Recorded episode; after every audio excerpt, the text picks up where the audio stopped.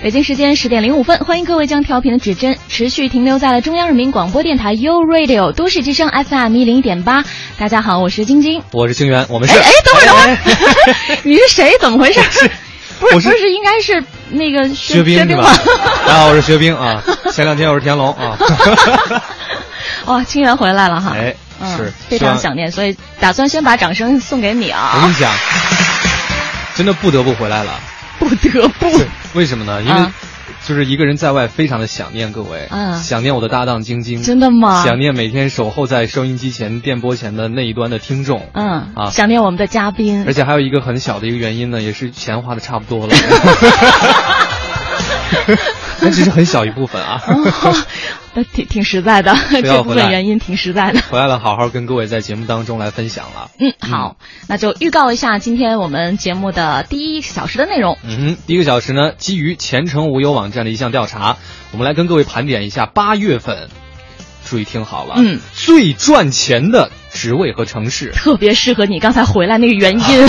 我就是因为知道要做这期节目，对，一定要回来听一下，到底什么样的职位是最赚钱的？没错，嗯。而第二个小时呢，在周三迎来旅游达人的时间，也是在。八月份的时候，有一期节目，我们曾经啊随达人的脚步去到了印度这个古老而又神秘的国度，但是那次旅程给人的感觉呢是有一些意犹未尽的。嗯，今天我们要将这趟印度之旅走完。欢迎各位锁定 U Radio 都市之声，锁定 SOHO 新势力。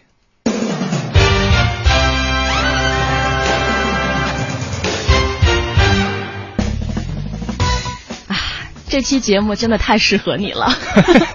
为什么呢？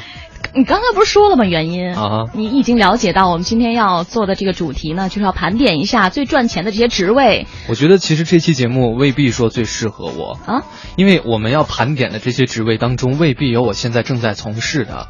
而如果盘点出来之后发现并不是的话，啊哈，我的心里会非常的，你知道吗？有落差是吗？就决定再出去走一走，看一看。这样真的好吗？看来你是跟就是薛冰搭档还是磨合的还是不错的，是是是，感觉出来了哈。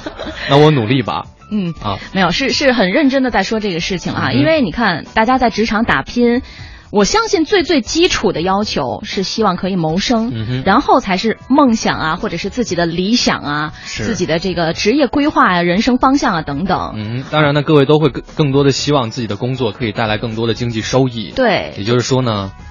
那多赚点钱嘛，总是好的嘛。是，谁不希望呢？是，是吧？到底哪些职位是最会赚钱的职位？而又哪些城市呢是最能赚钱的城市？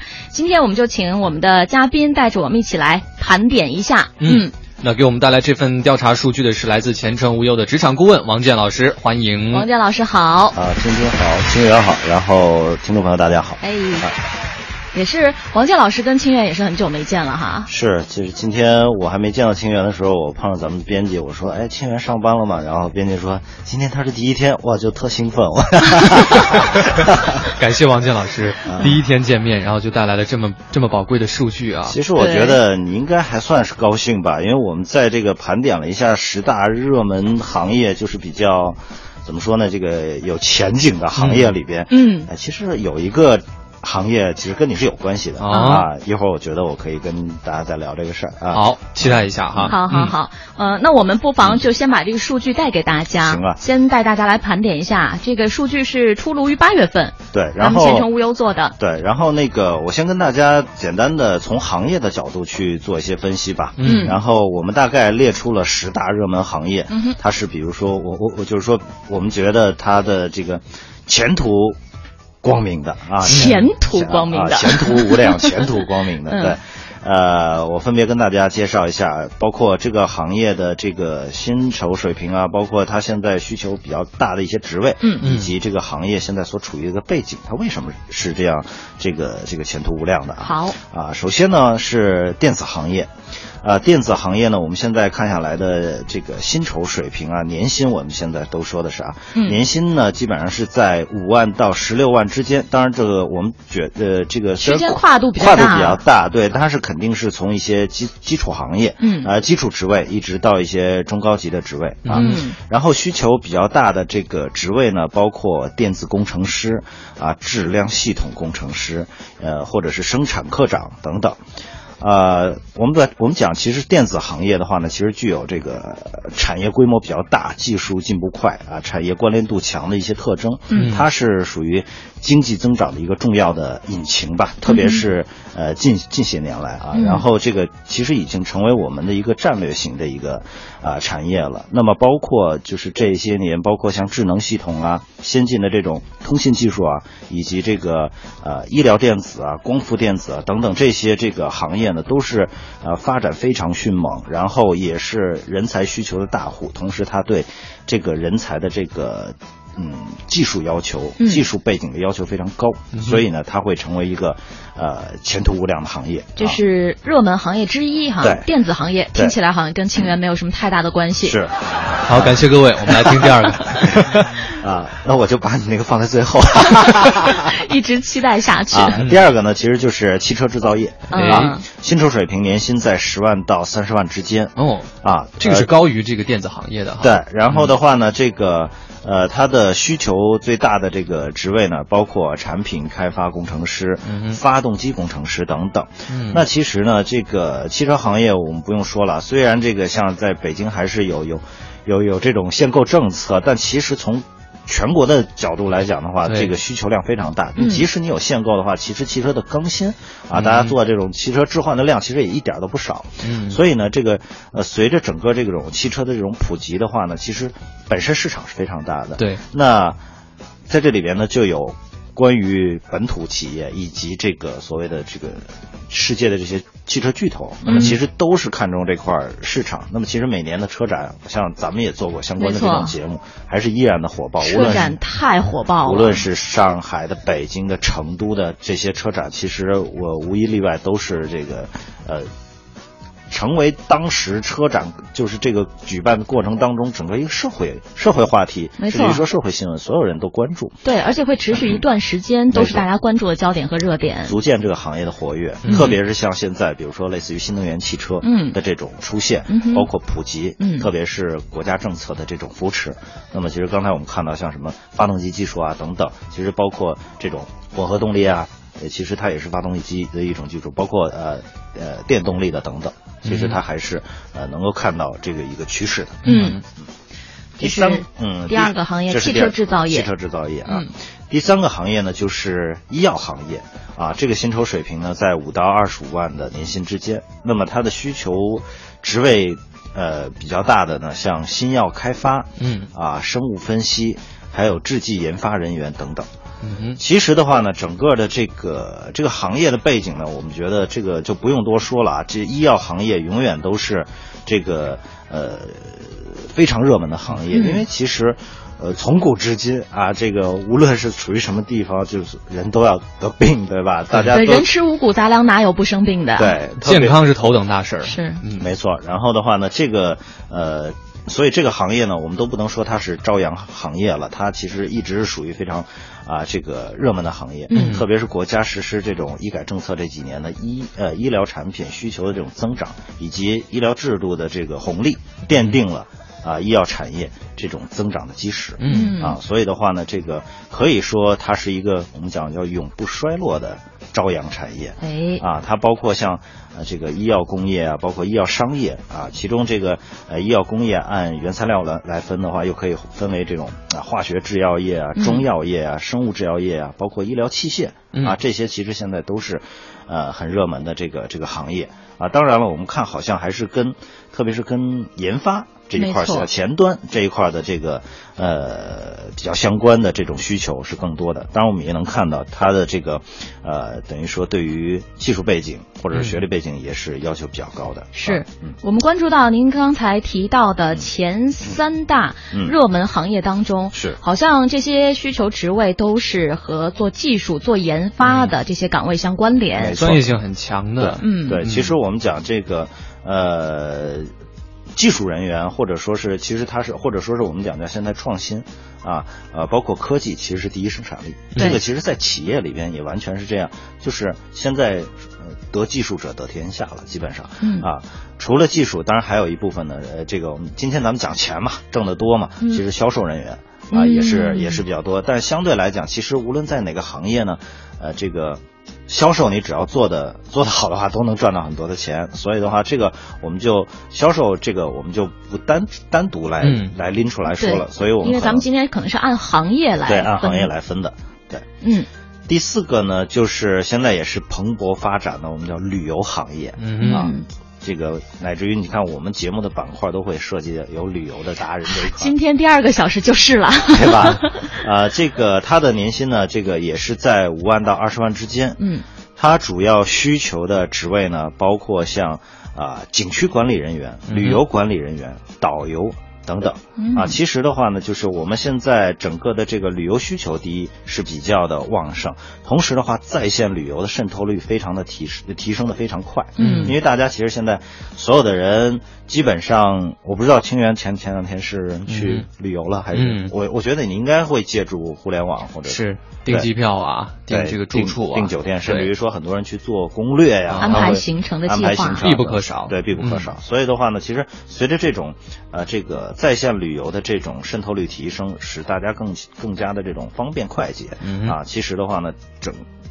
呃，相应的会，呃，这个怎么讲呢？这个促进这个市场进一步的扩大，嗯啊，这样的话呢，这个会造成整个的这个行业呢，这个呃蓬勃发展。其实到预计吧，二零一五年中国将成为全球最大的国内在线旅游市场啊，嗯预就预计在未来的五年呢，将持续保持高增长。那么其实我们也能看到，从事旅游行业的一些这个服务商。他们近期的一些表现，他们的这个股票的这个股价等等，我们也能看到都还是不错的一个嗯状态。对啊，也受到了资本市场的这种追捧。其实它还是瞄准了整个这个行业的一个一个一个发展的态势。是，刚刚您在讲汽车制造业的时候嗯提到了，呃，车展，嗯呃，举办的时候成为大家关注的焦点旅点。游也有旅游对，旅游博览会正好。今年的北京国际旅游博览会、也是我们两个去前方现场做的，嗯现场的情况确实也是非常的火爆，不论是参展商也好，还对是呃去前去参观的这些人群也好，是都是非常的热。嗯，是，我觉得旅游行业这两年随着大家这种消费观念的变化，嗯其实原来好像都是年轻人在在在在在关注关注嗯这个东西，对对。但是现在很多的中老年人，他们也这个进入这个市场。没错。嗯，好，那在北京时间的十点十九分，欢迎各位继续回到骚好新势力，我是清源。大家好，我是晶晶。哎呀，很久没有我们两个一起喊出我们节目的口号了哈，嗯听起来还是很振奋人心的，是吧好牵强啊！没有没有，是是真的很开心了哈。嗯，啊我我不会质疑你的真心的。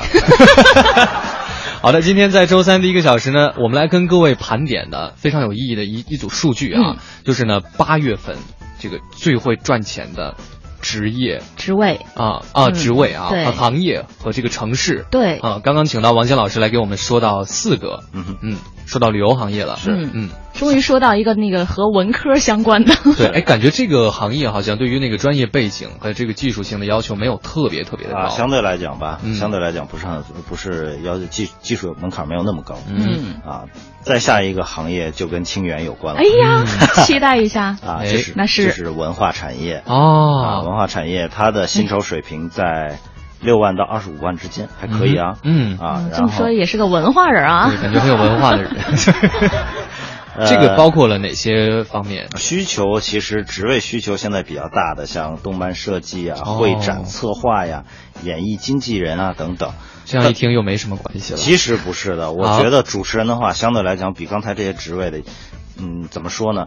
呃，要求更高。嗯啊，其实我觉得不是所有人都能做主持人的啊。嗯这个这个呃，我觉得他其实有些时候，你想，比如说类似于做策划、做经济啊等等，你经过一些培训啊，或者说是积累一些经验，可以做。嗯但主持人，我觉得他有点偏艺术了，就是嗯他需要天分的。哦，真的哦啊。啊，他光有些人真的光努力是没有用的，这个嗯对，所以我我觉得，所以不是呃，之所以不是世人都可以做主持人，从这点来看的话，其实主持人的整个的这种需求，或者说他的薪酬待遇，应该是水涨船高的哎。呀，当初选您做嘉宾太对了，谢谢王健老师的肯定。啊，我觉得，我觉得，反正呃，这个它肯定是属于文化产业嘛，对吧？嗯另外的话呢，其实我们现在都在说这个国家扶持文化产业，对这个产业有很多的政策，甚至于补贴啊等等。那其实中国文化产业现在，我们我跟大家分享五个趋势吧。嗯啊，一个是就是说文化资源进入了一个大调整、大合并的时期。啊，这个第二个趋势呢是文化与科技的融合步伐不断的加快。嗯，第三呢是行业界限越来越模糊。其实我觉得前两天我我不知道大家关注没关注过新闻，那么我我们国家领导人当时都提出了一些类似于叫大媒体集团的这种概念。嗯啊，其实我想呢，就是说原来好像这个广播是广播，电视是电视啊，这个。互联网是互联网，报纸是报纸等等。其实现在呢，这种界限都在打破。没错，就包括自媒体的产生，然后像刚才提到的这个科技的进步，嗯，大家借助于网络这个平台，是通过越来越多的方式和途径。广播现在也不是仅仅通过收音机才可以收听到了啊，手机的 app 等等很多。其实我在外地的话呢，经常就是我如果想听咱们的台呢，就比如类似于用微电台等等的这种这种方式来听了啊。啊，第四个呢是，比如说文化呢是与旅游以及制造业结合的越来越明显啊。比如我举个例子，这个，呃，好像前两天有一些这个比较火的这个电视片的话呢，其实它是要参观一些什么牛奶基地哦，你还我不知道去哪儿了呢？对对对对，比如 看牛奶基地，包括说像这个以前有一些比较火的农村题材的这个。这个这个电视剧啊，东北的啊，然后这个其实这些地方哈，还真的是有旅游地产，那旅游地产和旅游文化的。那我我的同事啊朋友啊，他们真的去哎拍了很多当地的，真能看到类似于什么什么这个度假村啊，那个那个那个食品店呀等等的这种这种地方。其实我觉得就是，呃，这个文化产业跟旅游啊。包括跟刚才讲的制造业，那么其实也有很大的这种融合。嗯啊，此外的话呢，就是文化产业其实已经这个呃发展的已经从自发转向了自觉。嗯啊，其实我觉得这个呃整个行业的媒体呃我们说是媒体从业人员或者文化从业人员，他们现在都自觉不自觉的。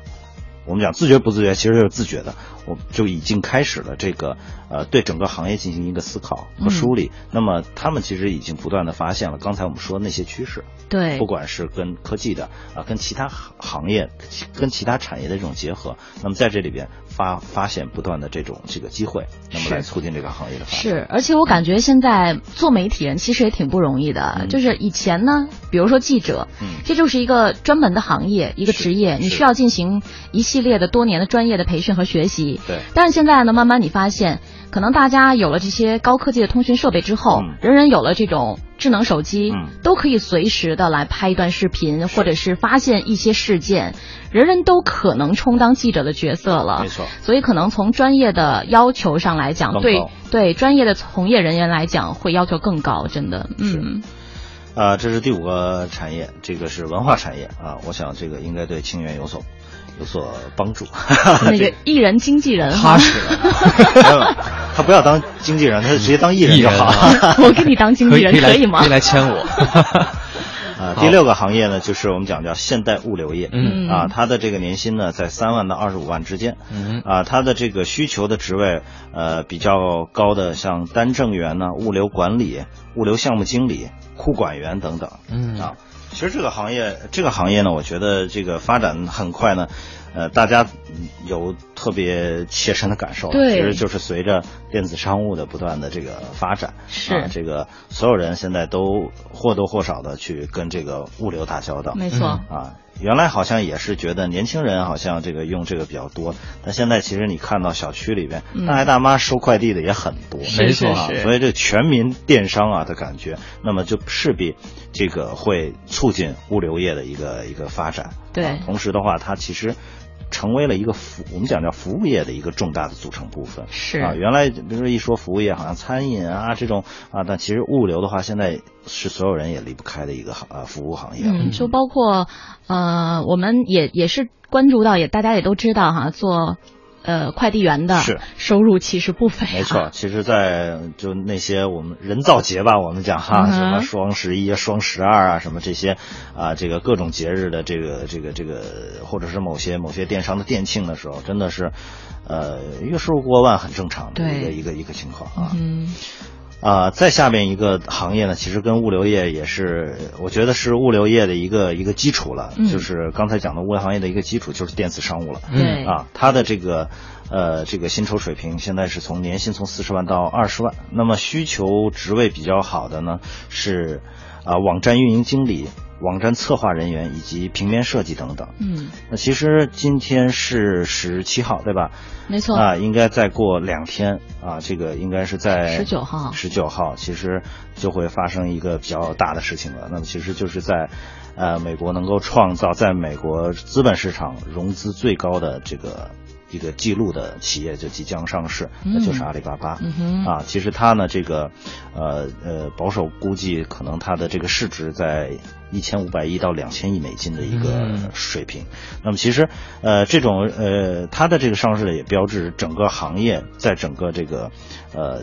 呃，经济发展中的一个举足轻重的一个地呃地位，嗯，那么它只是一个代表。当然，其实呢，呃，跟它相关的，呃，跟电子商务相关的，不管是 B to B 啊、B to C 啊、C to C 啊等等，其实呢，都会都非常的活跃。嗯，那么其实我想，整个的这个电子商务在呃这两年都是需求的一个大户。那么同时在这里边，它的这个前途。无量，前途无量，无量。对我们口袋里的钱呢，就 其实我都掏出去了。我反而觉得这是刺激消费，然后呃，这个刺激消费以后的话呢，整个的这个呃，从经济角度来讲，它是促进整个的国民经济的发展。那自然你挣的也会多的。真的吗？就会花钱的人才会赚钱哈。是的，啊，只能这样安慰自己了。那也得先努力做一个会花钱的人。嗯。哎，我没有影射什么，什么呀？不用去思考。好，我们刚刚说到这个电子商务业哈啊，之后的这个也是跟销售有关系的，对，就是商贸零售业，零售业啊，商贸零售业它的薪酬水平呢是在四万到十五万，需求的这个呃职位呢，比如类似于商场管理、运营经理、督导，包括督导和会展策划等等。嗯啊，其实现在零售业的这种竞争，呃，我想已经基本上是可以。用惨烈来来来来来来来来来来证明了吧？其实他也同时受到了这个电子商务的这种冲击。是，我就想象了一下，你看，比如说你周末的时候去超市逛逛，我估计你逛一圈下来，试吃的这些东西，试喝的这些东西，就可以让你吃饱一顿饭，就不用再去吃午餐了。没错，所以可以感觉到现在商家这个，特别是这种商业地产，那么怎么来吸引这个这个人流，是一个非常重要的。刚才讲的，比如说会展策划。呀，运营经理其实他都是来帮助这些这个商家，那么来吸引顾客的。嗯，因为有电子商务这个来，呃，来这个现在是满足了很多人这种购物需求。但其实有一些购物体验或者说是商业体验是电子商务无法取代的。嗯，大家都能发现一点，现在所有的商场里边什么东西越来越多了，餐饮是越来越多的。没错。这个你是一层、两层、三层，也许有全都是对，也许有些有些。这个餐饮是可以通过电子商务快递送到家里，不影响一些感受的。但是很多的东西是影响的。嗯，也许这个，说实话，这个。这烤鸭早上五分钟，晚上五分钟的味道都不一样了，更不要说现在给你送到家里，那肯定就不。所以这些东西肯定是必须要到商场里边去，或者说是到商家里边去真实体验的。对，包括有一些现在很多的主题的活动，啊，前两天有一些，比如说什么机器猫啊，什么 Hello Kitty 啊这种巡展呀等等。那么在这些的大的 shopping mall 里边，其实会聚养很大的人气。是，所以相关的这种人才呢。其实还是这个呃呃市场所紧缺的一些人才。嗯，好，在上呃上半段节目的时候呢，我们请王健老师带着我们梳理了八个，呃是比较紧俏，也是可以说是最赚钱的行业啊和一些需求的职位。呃，不知道在节目另一端收听我们节目这些朋友当中呢，有没有就是从事以上这些行业的各位啊？可以把你们的一些感受呢，也和我们来分享。啊，如果你有想跟我们交流的话的话呢，可以在微信的公众平台搜索添加“都市之声”为好友，然后发送。九点三十八分的时候，欢迎各位持续锁定 U Radio 都市之声 FM 一零一点八，正在收听的节目是《三好新势力》。各位好，我是晶晶，我是清源。呃呃，首先有一个活动要跟大家来宣传一下，由我们都市。之声 FM 一零一点八独家大力协办的二零一四北京秋季房展会，九月十八号到二十一号就在北京展览馆盛大召开了。数十个品牌的地产集团呢将领衔参展，六百多个项目也是异彩纷呈。参馆的时间呢是每天的九点到十七点，届时我们都市之声将派出直播车亲临放送，现场为大家带来不同的感受，欢迎各位听众朋友们莅临参观。嗯。那今天在节目当中呢，我们来跟各位分享到的是八月啊最赚钱的这个行业和城市。对，是来自于前程无忧的一份数据调查。我们再次请出今天的做客嘉宾，前程无忧的职场顾问王健老师，您好。好，主持人好，听众朋友大家好。嗯，刚刚我们隶属了八个行业，是，接下来到第九个，那就是呃，第九个就是金融行业 啊，它的这个薪酬水平在五到三十万。嗯啊，现在需求比较大的职位，比如类似于银行的大堂经理啊，小额贷款的客户经理嗯啊，理财顾问等等啊。嗯其实金融行业的话呢，这个相对来讲，它原来是一个传统行业啊，但是其实随着近些年的一个呃怎么说呢，就是互联网的介入，其实这两年互联网金融是发展的非常的快。嗯啊，这个我相信你们是不是也用这个宝那个宝之类的？是啊，对，我们也得有钱存进去啊。对，你不理财，财不理你嘛，对吧？对所以，所以这个呃，其实理财顾问这这这一点呢，就是大家感触是特别深的。嗯其实从这个互联网金融介入以后的话呢，大家知道。互联网行业呢是进入了金融领域，其实金融领域它也希望能够用更好的互联网的平台或者是技术，那么来发展自己的服务，那么也就这就造成了这两个行业原来这两个相对来讲好像不太相干的行业，嗯。共同对一些复合型人才的需求。啊，其实既懂技术。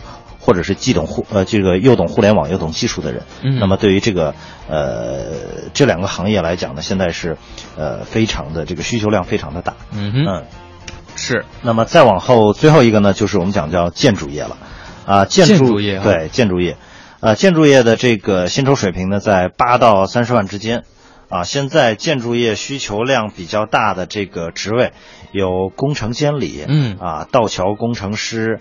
啊，包括这个建筑施工人员，嗯啊，其实我们一直都在说这个每年这个，呃，用工荒嘛，嗯啊，其实他们还是挺高的，啊，这个呃薪酬挺高的。那个我前两天记得，呃，我了解到的，现在你知道，就是说类似于这种瓦工，嗯或者是木工，嗯，他的这个日平均工资能达到多少？你知道？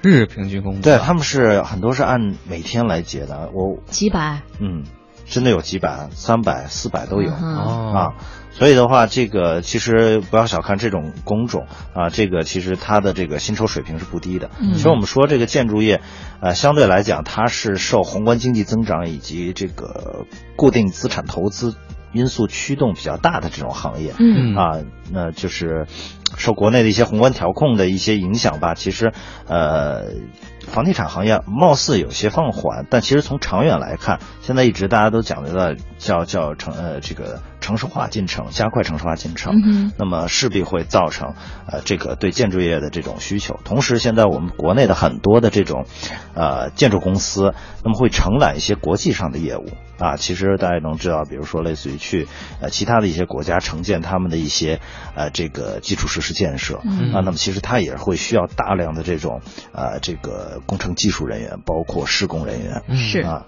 所以这个也造成这个行业，呃，这个需求量比较旺盛。提到建筑行业呢，我就又想起刚刚我们不是刚刚播过吗？房展会啊，对啊，二零一四北京秋季房展会啊，嗯再跟大家宣传一下，九月十八号到二十一号，我们都市之声也会在房展会的现场搭建一个非常酷炫的直播车。各位听友呢，您可以哈、边去看一下我们这个直播节目是怎么做的，然后呢，也可以去参观一下这个房展会。好，我宣传完了。好，感谢你的宣传。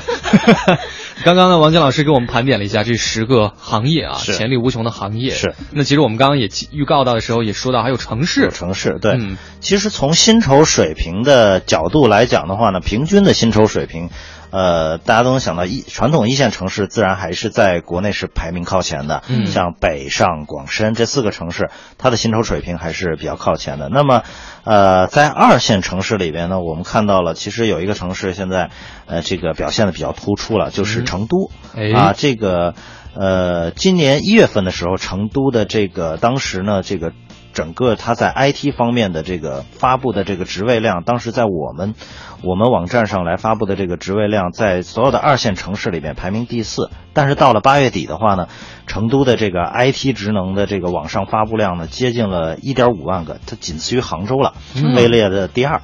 所以超过了像原来的南京啊、武汉等等这种城市。哎，这是为什么？它为什么就是有这么迅猛的这种需求量的嗯上升？主要其实现在成都呢，是我们讲叫它是一个四大战略性新兴产业的一个基地了。啊，包括像新一代的这种信息技术、生物以及高端的这个装备制造和节能环保啊，这四个这个我们讲叫战略性的新兴产业呢，那个在成都现在呃成为了一个呃非常受关注的一些行业。同时的话呢，这个它也得到了这说国家以及地区政府的一些扶持和帮助。那么在呃在这些行业的，它等于是这些行业的一个基地了。所以的话呢，需求量是呃比较高的。嗯，呃，除了北上广深这几个一线的城市之外呢，就是像这些所谓的二线城市，在二线城市里边呢，其实呢，这个呃，根据它的这个行业分布以及以及它这个职能分布的不同呢，其实，在某一些城市的某些行业，嗯啊，相对来讲，它的薪酬会比较高。我刚才讲的，像成都这个刚才说的四个行业，嗯，包括像在杭州。啊，这个它的一些这个电子商务的行业，嗯，啊，包括其实，在呃像西安以及大连，它是软件行业，嗯，啊，这这些呢，呃，他们在各自城市，他们都会有一些重点扶持的这种行业，那么这些行业里边的这个薪酬水平，其实很多时候是不亚于。啊，一线城市或者是这些我们想的传统的一些高薪行业的，其实不低于他们的。所以从就业的角度来讲，如果想从事有关这个 IT 产业的哈，可以去考虑一下成都。对，可以去看一看他们这边的这个职位需求。对对，包括刚才也提到了南京啊、武汉，在这方面都是发展的比较迅猛的哈。没错。嗯，好了，十点四十五分的时候呢，我们现在。十点四十八分，欢迎各位继续回到骚好新势力，我是清源。大家好，我是晶晶。嗯啊，我们今天呢，请到了前程无忧的职场顾问王健老师，带着我们呢，基于前程无忧网站八月份呃出炉的一份数据调查哈，来盘点一下最赚钱的一些职位和城市。嗯刚刚在节目的前半时段呢，已经都梳理了一遍了。是，但是我们光看到了哪些行业和职位赚钱？对，我觉得我们以后。王健老师应该还盘点另外一个，啊，就是最具性价比的行业和职业。哦，因为你先光看这个赚钱的多少，嗯，其实它背后付出多少你是不知道的。但是性价比有时候因人而异啊，是 对，就是如果你在这方面特别有天分，可能对你来讲就不是难事儿。没错，嗯，是。那我们今天这个时候来看一下，就是在在这个赚钱的背后哈，刚刚讲到可能很累，可能压力也很大，是，嗯，会有哪些心酸？嗯，其实。呃，我们看下来，就像晶晶一开始说的，你你其实刚才盘点下来里边，大多数的这些职位啊，呃，都是有一定门槛的，或者说是有一定的专业背景或者是技术要求的，啊，呃，我举个例子啊，就是说现在有一个职位非常的火，叫网络推广，嗯，啊，呃，所有的企业几乎现在没有不互联网化的了，基本大家都非常关注这个。那么怎么这个进行好的这个网络推广？